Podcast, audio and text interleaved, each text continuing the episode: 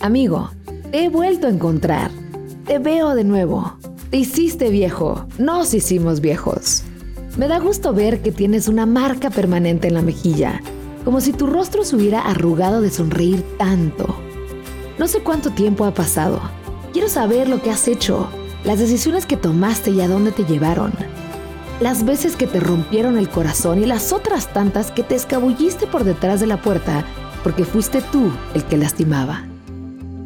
Pero algo extraño pasa. La conversación no fluye.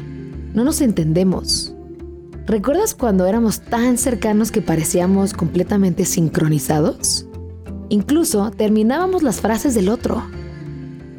Ahora estamos aquí, frente a frente, mientras el silencio incómodo toma la palabra y nosotros miramos nuestros propios pies.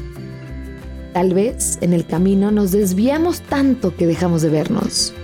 No podemos desandar esos pasos y los rumbos que se fueron alejando y que casi nos vuelven desconocidos.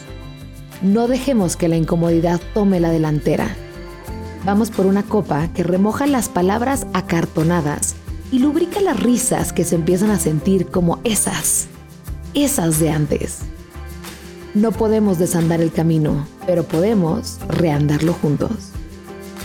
Decía Borges que la ventaja de la amistad sobre el amor es que la amistad no necesita recurrencia está libre de miedos e inseguridades.